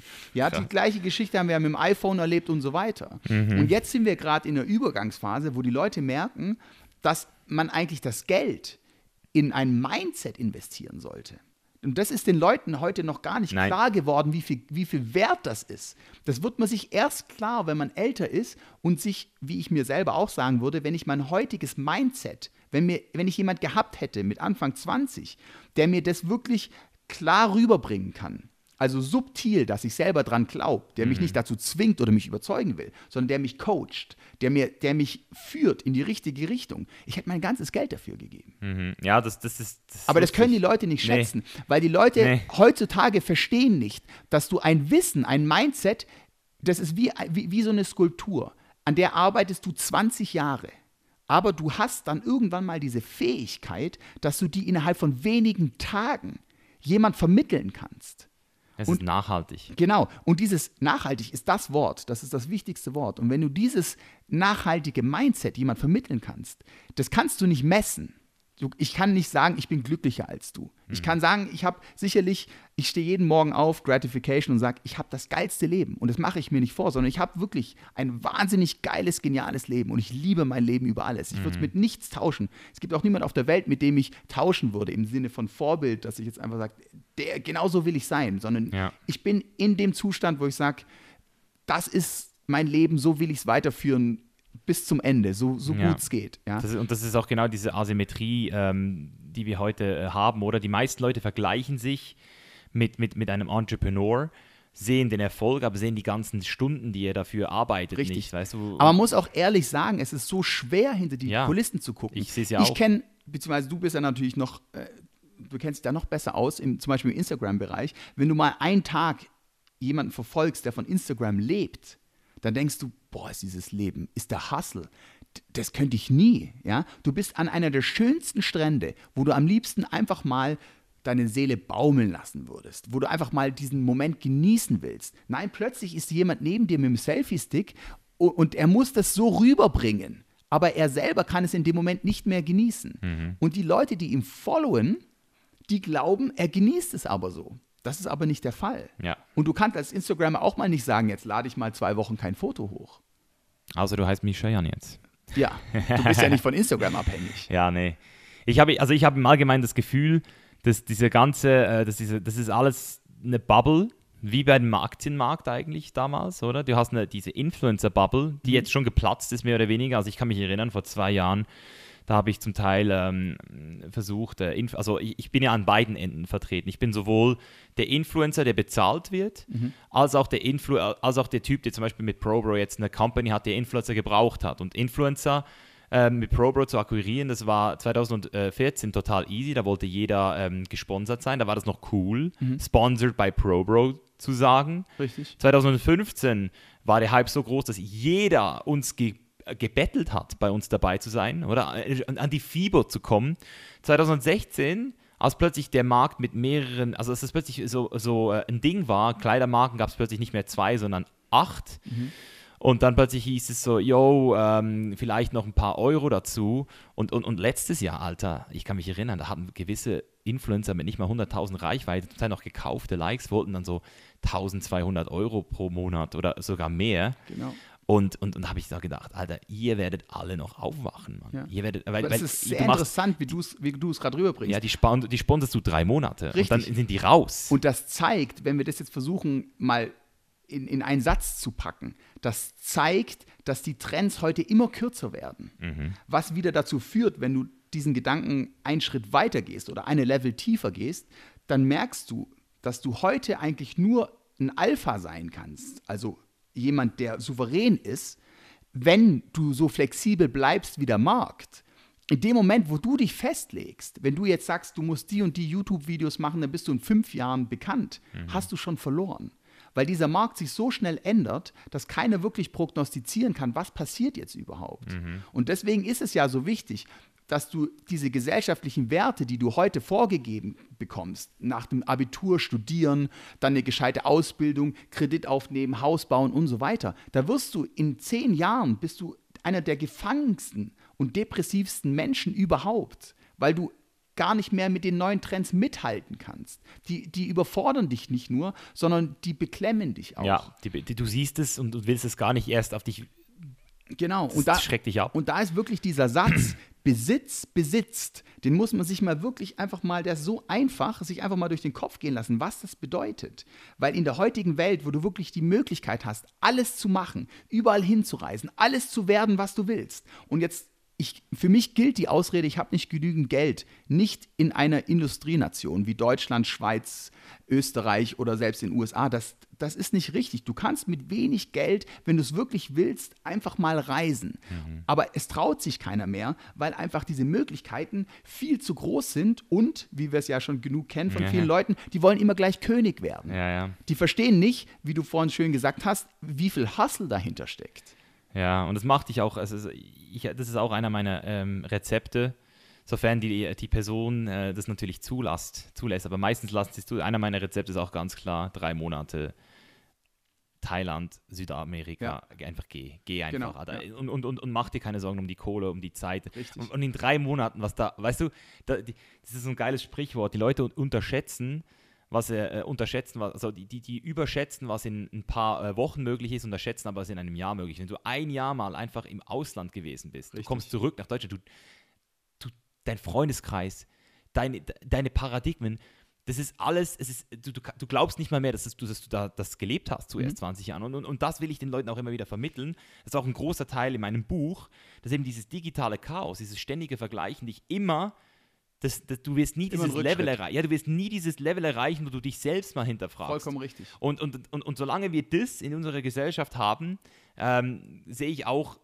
gar keine, also da sehe ich es auch als logisch, wieso die Depressionsrate nach und nach steigt. Oder jeder vierte Schüler ist depressiv heutzutage. Das ja, nicht nur das. Ich meine, wenn du schaust, dass mittlerweile wirklich zwei von drei Männern über 40 übergewichtig sind. Das ist krass. Ja, das ist schon sehr erschreckend, finde ich. Aber um nochmal genau auf das drauf einzugehen, ich merke in meinen Coachings, dass das Unangenehmste für die heutige Person, für die heutige Gesellschaft, äh, Person, die in der, in der Gesellschaft lebt, ist, sich mit sich selbst zu beschäftigen. Weil sie es gar nicht mehr kann. Du wirst in jedem Zustand, wo du bist, hast du immer etwas, was, ich, was dich ablenkt. Und wenn du die genialsten Personen in den letzten Jahrtausenden nimmst, in der Geschichte der Menschheit, die werden dir alle eins sagen. Sie haben ihre besten Ideen immer in Situationen gehabt, die wir als Langweile bezeichnen würden. Weil da haben sie sich mit sich selber beschäftigt. Und dieses mit sich selbst beschäftigen, das musst du lernen.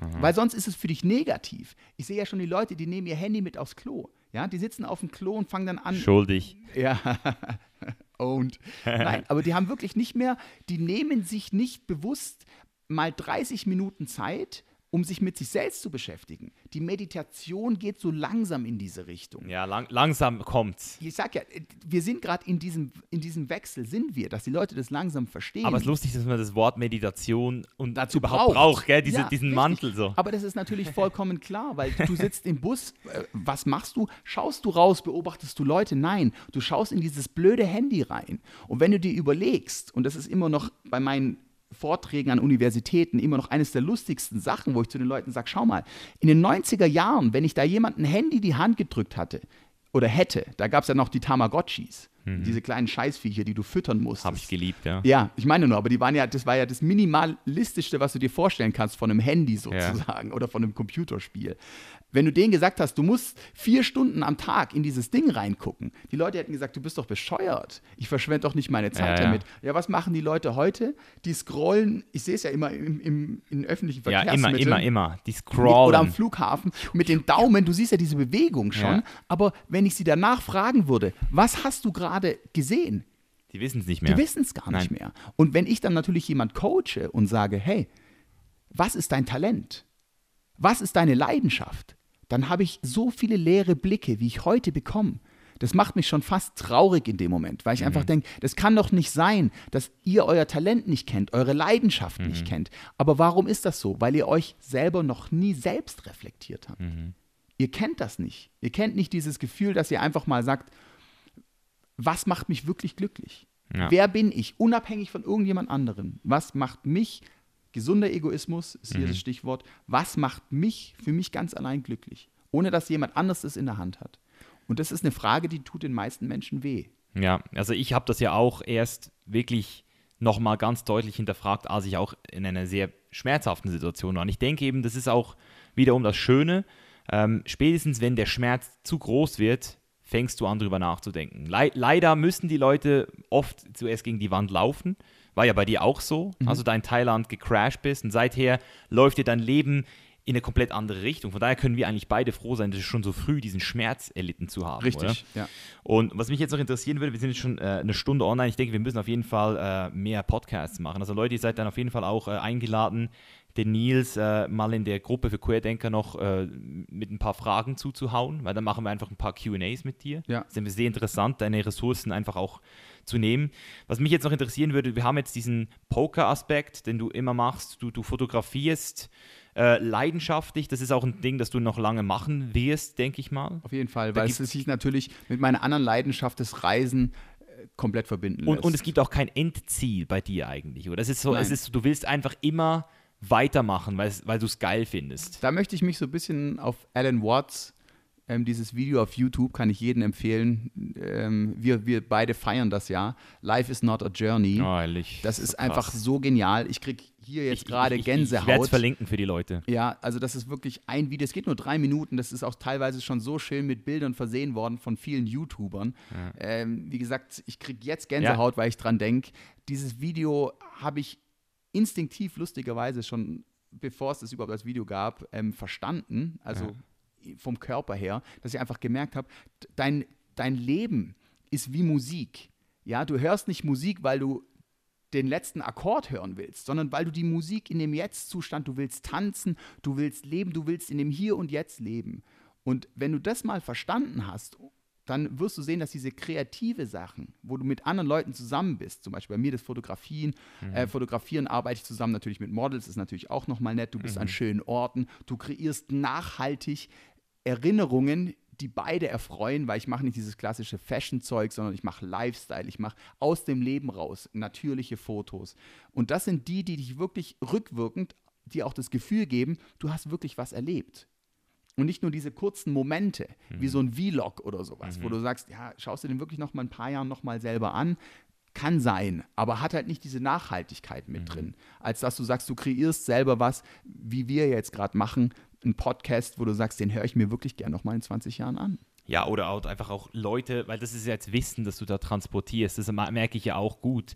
Ähm, du hast mich da auch eine in, in interessante Idee gebracht mit den, äh, mit den ähm, mit diesen Reviews von einem Ort, dass man ein hochaufwendiges Video jetzt zum Beispiel in Kapstadt produziert mhm. über vier Wochen, wo ich dann ein Video mache. Also wir vloggen natürlich auch, ja, aber das nachhaltige Endprodukt ist dann ein, ein, ein kompletten ähm, Guide in Kapstadt, dass jeder, der irgendwann mal das Gefühl hat, er will nach Kapstadt, sich das anschauen kann und das auch in fünf Jahren noch geklickt wird, oder? Ja. Weil die Leute einfach Kapstadt, it's never getting old. Oder? Richtig. Und der halt auch inspirierend ist. Ja. Dass die Leute, also dass man nicht eine Vorgabe macht, äh, zehn Tage Kapstadt, du solltest den Tag das und das machen, sondern dass du einfach zeigst, hey, welche Möglichkeiten sind da überhaupt? Ja. Und das ist ja das, was wir in Coachings auch rübergeben. Wir, wir sind nicht die Leute, die jemanden belehren. Das ja. ist ja das, das macht ja auch immer, sage ich, um das nochmal kurz klarzustellen, einen guten Coach aus. Ein guter Coach, der zeigt dir, zu, zu was du fähig bist. Der sagt dir nicht, zu was du, zu, zu ja. was du fähig bist. Ja? Der, der, zeigt dir die Richtung, in die du blicken musst, dass du das entdeckst, was dich glücklich macht. Ja. Und genauso ist es eben auch beim Reisen. Wie machst du das mit Kunden oder mit, mit, mit Co also wenn du jetzt Leute hast, die du coachst, ich finde es nämlich interessant gerade. Ich bin in der Situation, wo, ich meine, wir coachen uns ja eigentlich irgendwo auch gegenseitig. Selbstverständlich. Aber wir haben ja auch diesen, wir sind ja so im Inner, du, du nennst es ja auch Inner Circle. Das finde ich ein geiler Richtig. Begriff. Ich habe ja auch so einen Inner Circle mit Leuten und den, den breite ich, den weite ich pro Jahr mit maximal ein bis zwei Personen auf. Mhm. Aber ich habe so das Gefühl, dass die Leute, weil das mittlerweile so, äh, das ist so ein Ding geworden, dass du mittlerweile auch Leuten irgendwie Coachings verkaufst und sie dann im Inner Circle hast, dass es Leute mittlerweile so denken, so hey, wenn ich jetzt mit, mit Nils arbeite, arbeite, bin ich automatisch in, in meinem Inner Circle, in seinem Inner Circle. Wie, wie, wie differenzierst du das? Und, oder wo, was sind so die Kriterien, um bei dir in Inner Circle zu kommen? Was würdest du da, was würdest du da sagen? Also das ist ganz klar, ähm, man muss gegenseitig voneinander profitieren. Also das kann ich ganz klar auf den oh, Punkt ohne, bringen. Ohne jetzt auf Geld. Es geht gar nicht um Geld. Ja. Also für mich ist es zum Beispiel schon ein Profit, wenn ich sehe, dass du dich in die richtige Richtung entwickelst weil ich einfach, ich sehe dein Potenzial, deswegen haben wir uns ja auch von Anfang an so gut verstanden, weil ich einfach gesehen habe, Mensch, der Junge, der hat schon so früh kapiert, worum es geht im Leben. Er schaut in die richtige Richtung, der gibt Gas. Der hat schon dieses, du bist so schon natural in der Hinsicht, dass du unterbewusst schon nur die Option des Erfolges hast. Du bist nicht dieser klassische, ich sage jetzt einfach mal Deutsche, der immer alles erst in Frage stellen muss und alle Risiken abwägen muss. Mhm. Aber du bist aber auch nicht unüberlegt. Und diese Mitte zu finden, die muss man entweder lernen, dass man sie beigebracht kriegt, oder man hat halt schon so ein Gefühl. Und wenn du jetzt natürlich einen Coach hast, der dir zeigt, wie du das in dein Bewusstsein reinziehst, ja, dann fasziniert es zum Beispiel mich als Coach unglaublich mhm. zu sehen, wie du dich in, in, auf der Überholspur mhm. weiterentwickelst und auch gar nicht nach hinten guckst oder schaust, wen du überholst, weil dein mhm. Blick ist nach vorne und du siehst, wo du hin kannst. Du verstehst mhm. plötzlich dieses, wie alles zusammenkommt, also dieser Kreis zusammenkommt. Mhm. Und dann bist du natürlich jemand, der mich auch unheimlich bereichert, weil ich ja auch neue Aspekte und Angehensweise sehe. Weil bei uns ist ja sehr lustig, wir schauen eigentlich beide in die gleiche Richtung. Mhm. Du kommst aus dem Bodybuilding-Segment, aus dem Fitnessbereich, aus dem äh, Entrepreneur. Ich bin eher der, der sagt, ich bleibe lieber im Hintergrund, habe meinen inneren Circle. Für mich gilt wirklich nur dieser gesunde Egoismus. Ich will ein mhm. geiles Leben führen. Ich brauche jetzt nicht eine riesen Community hinter mir, sondern mich macht es glücklich mhm. mit den ganz selektiven Menschen, wo ich sage, die haben verstanden, wie man ein richtig geniales, glückliches Leben führen kann. Mit denen abzuhängen mhm. und die ganze Welt zu erkunden. Weil die Welt ist größer, ja. als unser Leben lang ist. Ja, und, und du hast auch nur eine begrenzte Anzahl an Leuten, die du wirklich auch in deinen Inner Circle aufnehmen kannst. Richtig. Oder es gibt, es gibt, ich meine, hätte ich jetzt dich erst zehn Jahre später kennengelernt, dann hättest du vielleicht schon einen kennengelernt, der die Skillsets, die ich habe, auch hätte, weißt? Und darum einfach auch nochmal so, um, um das jetzt allgemein zu sagen, es ist wirklich wichtig, dass ihr die Leute, dass ihr die Hand verlesen wählt, mit denen ihr euch äh, abgebt. Oder vielleicht seid ihr jetzt in der Position, wo ihr denkt, ja, ich, ich, ich habe gar nicht die Möglichkeit, überhaupt auf Leute zuzugehen, weil ich selbst noch unten bin. Aber das ist ja genau das Ding, was ich immer preach.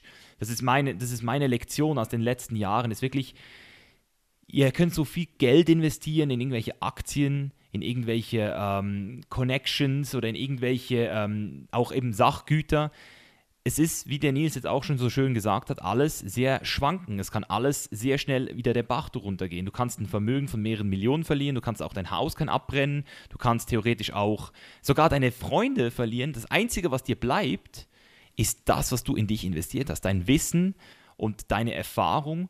Und wenn du das hast, dann wirst du automatisch auch more valuable für die, für die Leute um dich rum. Das heißt, ich kriege zum Beispiel Anfragen von Leuten, ähm, obwohl ich das gar nicht noch nie mir überlegt habe zu coachen, die fragen mich, hey Misha, wie, wie, wie, wie, wie viel weißt du eigentlich über die ganze Life-Extension-Geschichte? Wie, wie, wie, wie alt könnte man wirklich werden mit der aktuellen Wissenschaft, mit der, mit der Ernährung von heute?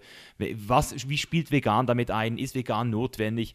Und, und, und, oder zum Beispiel so, wie, wie travelst du eigentlich? Wie, wie, viel Geld sparst du? weil das ist ja so eine Information, die kann dir ja sehr schnell extrem viel Geld sparen oder eben das Leben verbe verbessern. Mhm. Und darum habe ich, jetzt, hab ich jetzt auch äh, realisiert, dass ich, egal wie viel Zeit, egal, sogar wenn ich jetzt einen Stundenlohn von 10.000 Euro hätte, ich würde trotzdem nicht 50 Stunden pro Woche arbeiten, Richtig. weil ich das Geld nicht brauchen kann. Ich, ich kann. Aber ich will ja auch noch lesen können und des, deshalb äh, äh, blockiere ich mir auch immer vier Stunden meines Tages einfach für mich.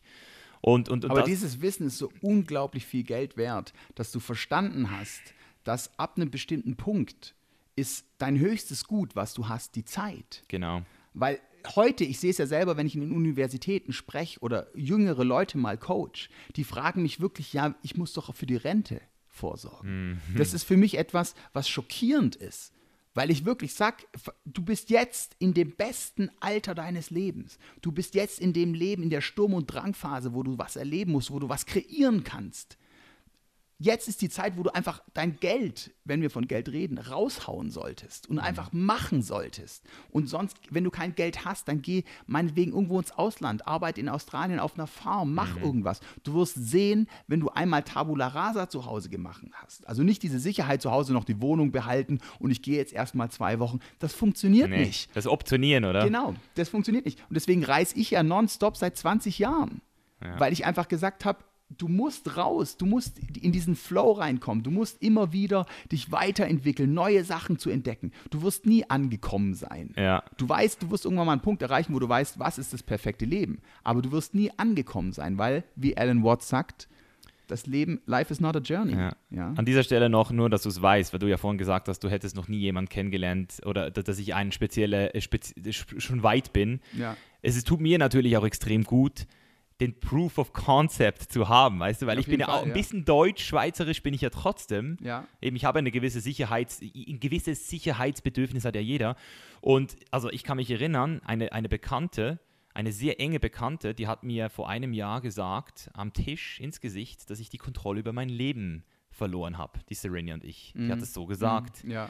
Und dass sie das, das, krass findet. Also eine und, und, und weißt du, ja. wenn du ich habe damals gut, ja. und ich habe das natürlich damals so, ich so, also ich, ich wusste direkt, ja. Das ist nicht mein Problem jetzt gerade. Aber, aber ich habe natürlich trotzdem so gedacht, hey. Sie hat durch weil, diesen Satz ihr Leben gerechtfertigt. Ja, und ich habe dann in diesem Moment natürlich so für mich gedacht, so scheiße, Alter. Weil ich, ich hinterfrage ja alles. Das ist ja mein System, damit Richtig. ich überhaupt da bin, wo ich heute bin. Ich muss ja alles hinterfragen, mhm. alles reflektieren. Ich habe es reflektiert, ich so, fuck it. Und, und, und dann irgendwann habe ich wieder an dich gedacht auch. Mhm. Und, und, und ich, ich meine, du bist jetzt 42 und wir sitzen jetzt hier und das ist eigentlich jedes Mal, wenn ich die du bist, du bist so diese, und das ist auch so was, was ich, wir waren ja auch zusammen am Burning Man. Ja. Und ich glaube, das ist wirklich so, da, da lernst du eine Person richtig kennen. Und richtig. am Burning Man, du hast diese kontinuierliche Grundenergie, die nicht schwankt. Oder du bist, du bist wie sagt man dem, beständig oder Boden. Bo das Fundament. Ja, also es ist einfach. Ich habe ja. hab wirklich, ich muss ehrlich sagen, ich habe wirklich 15 Jahre daran gearbeitet, ja. mein Fundament so stabil zu bauen, dass es eigentlich nichts gibt, was irgendwie in meiner Kontrolle ist, was mich rausschmeißen kann. Mhm. Ja, sei es jetzt äh, Depression, Angstzustände, sei es, klar, ein Unfall kann immer passieren, aber es war wirklich von Anfang an, das mhm. war mein Konzept, dass ich sage, wie kannst du das Beste von dir selbst werden, ohne dass du jetzt dich irgendwie selber stresst in dem Moment. Geil. Ja, und nochmal kurz zur Form, was du gerade gesagt hast. ich werde auch selber damit konfrontiert, dass die Leute sagen, wenn du mal bodenständig wirst, dann verstehst du das erst. Ja, oder wenn du mal lernst, Verantwortung zu übernehmen, weil die Leute immer denken, ja, was, was führt der für ein Zigeunerleben, der reist ja, genau. um die ganze Welt, hat erlebt eigentlich in einem Jahr mehr als ich in einem ganzen Leben. Ähm, das, das kann ja nicht gut sein. Und deswegen diese Aussagen, die du gerade sehr schön zitiert hast, das sind Rechtfertigungen von Personen, die schon über den Point of No Return sind, die schon mhm. abgeschlossen haben. Die gesagt haben, ich habe jetzt das 20 Jahre so gemacht und deswegen war es, es hat 20 Jahre so funktioniert, deswegen funktioniert es jetzt 20 ja. Jahre auch so weiter. Und wenn du natürlich einmal ja. in diesem Zustand bist, dann hast du schon unterbewusst so ja. viele Ausreden in deinem Gehirn zurechtgelegt, dass du gar nicht bereit bist, dich überhaupt auf unsere Sichtweise einzulassen. Du hörst gar nicht mehr zu. Und das sind die Leute, wo wir beide auch ganz klar sagen, euch coachen wir nicht. Das nee. ist für uns Zeitverschwendung, weil du willst uns nur klar machen, dass Wieso dein, dein bisheriges ja. Leben nicht scheiße ist. Die wollen es hören von uns. Genau. Die wollen es von uns genau, hören. Die genau. wollen die genau. Bestätigung. Genau. Und deswegen ja. sagen die Leute zu mir dann auch, Nils, du bist ein Arschloch. Ja, warum bist du so taktlos? Dann sage ich, hey, ich sag der Person, die sollte mich sie sollte dankbar dafür sein, dass ich mal eine Person bin, die ihr ehrlich sagt, ja. was das Problem ist. Und nicht die Person ist, die immer schön beiredet und sagt, ja komm, das wird schon wieder und das kriegen wir hin. Also, ja. weil es, nochmal abschließend, es ist keine Übergangsphase. Dieser Schritt, den wir ja coachen, den wir den Leuten zeigen, das ist ein Sprung. Mhm. Das ist keine, das, ist, eine keine, Entscheidung. Ja, aber diese Entscheidung ist ein Sprung. Das ist nicht so, dass du das langsam probierst, sondern du musst committed sein. Chainless werden. Chainless. Ist wirklich chainless werden. Also ich musst, ich, ich habe ja, für mich, oder? Wie, wie, du ja selber sagst, wenn du aus den Ketten ausbrechen willst, du kannst es nicht langsam. Ja, du kannst nein. nicht langsam die Kette ausdrücken, nein. sondern äh, also aus zum Brechen bringen, sondern du musst mit einem Ruck diese Kette sprengen und ja. dann, wie du es ja schön auch in deinem Logo hast, wie ein Vogel frei dahin fliegen und schauen, wohin es dich bringt. Ja, Mann. Und das ist genau, was wir ja auch mit diesem Podcast bezwecken, dass die Leute wirklich mal aufwachen und sagen, wo ist diese Energie in mir, diese Leidenschaft, dieses Talent, was ich bedingungslos schon fast naiv verfolge, um dieses Leben zu führen, was wir ja schon seit Jahren jetzt reflektieren, ja. wo wir einfach jeden Morgen aufwachen, uns erstmal abklatschen und sagen, hey, unser Leben ist einfach ist so geil. so geil. Ja. Und wir wollen, wir wollen ja auch viele Leute mit uns haben. Ja. Weil teilen sehen wir ja selber auch, macht diese Impression macht so viel mehr Spaß, weil Glück verdoppelt sich, wenn man es teilt. Ja, ich habe mir auch, ich glaube mir, ich habe ich hab mir schon so oft überlegt, wie wir es machen können. Ich habe ich hab mir überlegt, in Kapstadt noch eine größere Villa zu nehmen und dann ein paar Leute so, ja. weißt du, so, so, so, so wirklich so auch äh, einzuladen oder ja. sich zu bewerben. Ja. Aber jetzt habe ich gefunden, dass, ich, ich war jetzt in Costa Rica auf dieser Farm und ich glaube, da könnte man sowas Auf jeden machen, Fall. Mann, so also man krass. braucht auf jeden Fall einen Ort, der, der wie wir gerade gesagt haben, kein Übergang ist, sondern ja. was Neues ist, ja. wo die Leute dann direkt eben mit dem Coaching, diese Anker, dieses Priming, was ja. ich ja auch coache, dass man den Leuten gleich beibringt, so ein Fundament in kürzester Zeit aufzubauen, dass wenn sie wieder zurück in ihrer Realität sind, sage ich jetzt einfach mal, dass sie so stark sind und sich trauen, auch in Zukunft über den Tellerrand rauszuschauen und zu sagen, hey, schau mal, die Jungs, die leben das und die zeigen mir auch, wie ich das lebe, weil wir haben ja keine Regeln. Wir zeigen denen nur in ihrem eigenen Spektrum, welche Möglichkeiten ja. bestehen. Und das ist das Wichtige. Also, dass wir jetzt nicht ein Regelwerk haben, das und das musst du machen, sondern dass wir den Leuten einfach mal zeigen, hey, guck mal, du hast hier ein Talent. Mach was draus. Wir, wir, wir, wir, sind, wir sind eine Gruppe, wir arbeiten da zusammen dran, wir fördern ja. dich, wir bringen dich weiter. Alles, was wir von dir wollen, ist, dass du 100% committed bist. Ja.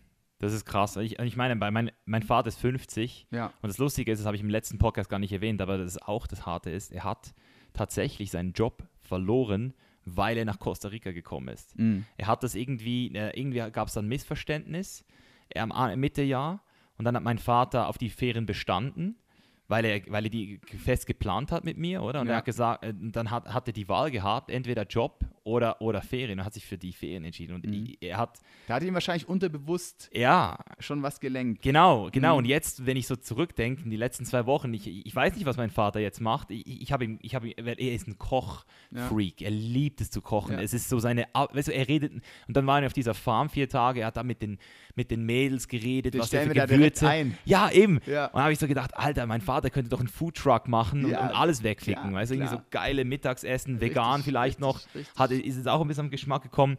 Nee, also ich sehe, wir haben da auf jeden Fall viel Potenzial und Leute, auf jeden Fall versteht, es ist nicht, es ist, es ist eine Entscheidung, aber es, ist, es gehört natürlich auch sehr viel Verständnis für die Materie dazu. Das will ich, ich will das nicht runterspielen, dass man einfach mal so YOLO sagt, hey, morgen, ähm, jetzt, jetzt, jetzt, jetzt habe ich einen Podcast gehört, jetzt ist Schluss. Du musst halt schon, und das ist auch das, was du gesagt hast, es ist nicht unüberlegt. Es muss, es muss systematisch passieren. Richtig. Und das, dieses Systematische, das ist etwas, da muss man sich auch, also ich persönlich hätte jetzt gesagt, ähm, nicht zwei Jahre, aber sicher zwei Monate. Zwei Monate Zeit muss ja. man sich für das geben. Ja, aber voll geben. Ja, voll Das ist geben. ja immer der Punkt. Die, man sieht es ja heutzutage, wir haben ja letztens drüber gelacht, ähm, die, früher hieß es 60 Minuten Fitness, ähm, dann waren es 30, 20, mittlerweile heißt es dann 5 Minuten. Die, die Leute versuchen alles immer kürzer zu machen. Ja. Die denken, sie machen einen 5 Tage äh, Ayahuasca-Retreat und sind danach ein neuer Mensch. Ja, ja. So funktioniert Nee. das nicht. Das ist wie ein Muskel. Wir haben es gestern erst davon gehabt. Ein Muskel musst du auch über Jahre aufbauen. Genauso musst du dein Mindset auch über Jahre aufbauen. Ja. Aber, und da möchte ich dir nochmal, Mischa, ein wirklich großes Kompliment aussprechen. Du hast eine Gabe, wo du dir vielleicht noch gar nicht so drüber bewusst bist. Du lernst aus Erfahrung anderer. Und das ist was, was damals schon Konfuzius gesagt hat, wer diesen Spruch kennt, drei Wege, da kann man danach googeln, der Mensch hat dreierlei Wege zu lernen. Ähm, das ist sehr interessant. Da geht es nämlich genau darum, dass der intelligente Mensch, der wirklich auf der Überholspur ist, der lernt immer aus Erfahrung von anderen. Weil wenn du alle Erfahrungen selber machen müsstest, Ja, es nicht, reicht nicht ein Menschenleben. da ja. reicht dein Leben nicht aus, genau. Und Ja. dann bist du halt doch mal irgendwann mal so frustriert, dass dein Umfeld, was übrigens auch frustriert ist, weil wenn alle im gemeinsamen sinkenden Boot sind, da sind wir wieder beim, Zit beim, Zitat, äh, beim Zitat über die Titanic, ja, dann ist alles in Ordnung. Weil wenn alle Ja. sinken, ist in Ordnung. Aber wenn dein Nachbar dann plötzlich das Mindset hat und plötzlich du merkst, hey, der ist ja wirklich gut drauf jeden Tag, Ja. was macht der anders? Dann rechtfertigst du das meistens schon und schaust weg. Und Ja. das ist halt schade. Nice. Geil. Vielleicht noch zum Schluss, wir haben es jetzt zwar schon äh, besprochen, aber das frage ich momentan jeden, der auf dem Podcast ist hier. Mhm. Was heißt es für dich, chainless zu sein? So, so ein kurz knapp. So. Was heißt es für dich? Da wiederhole ich mich gern nochmal. Das heißt für mich, jeden Tag mein Leben so leben zu können, wie ich es will. Geil. Sehr geil. Leute, das war Nils, erste äh, Pilotfolge hier. Eben wie gesagt, wir hatten ja schon ein paar äh, Gastauftritte von dir.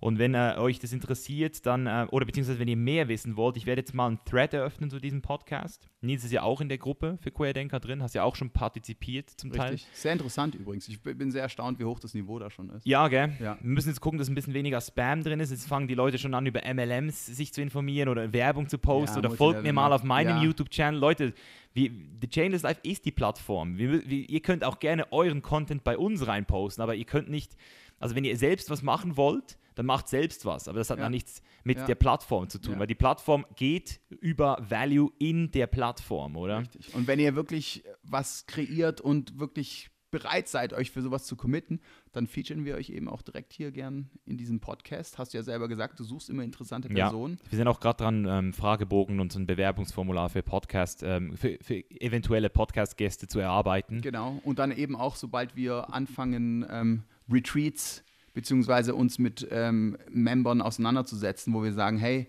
die erweitern uns sogar noch, ähm, dass wir die dementsprechend dann halt integrieren. Ich meine, das ist Das, ist das ja, große Ziel. das ist das große Ziel, weil als große Community ähm, kann man Berge versetzen.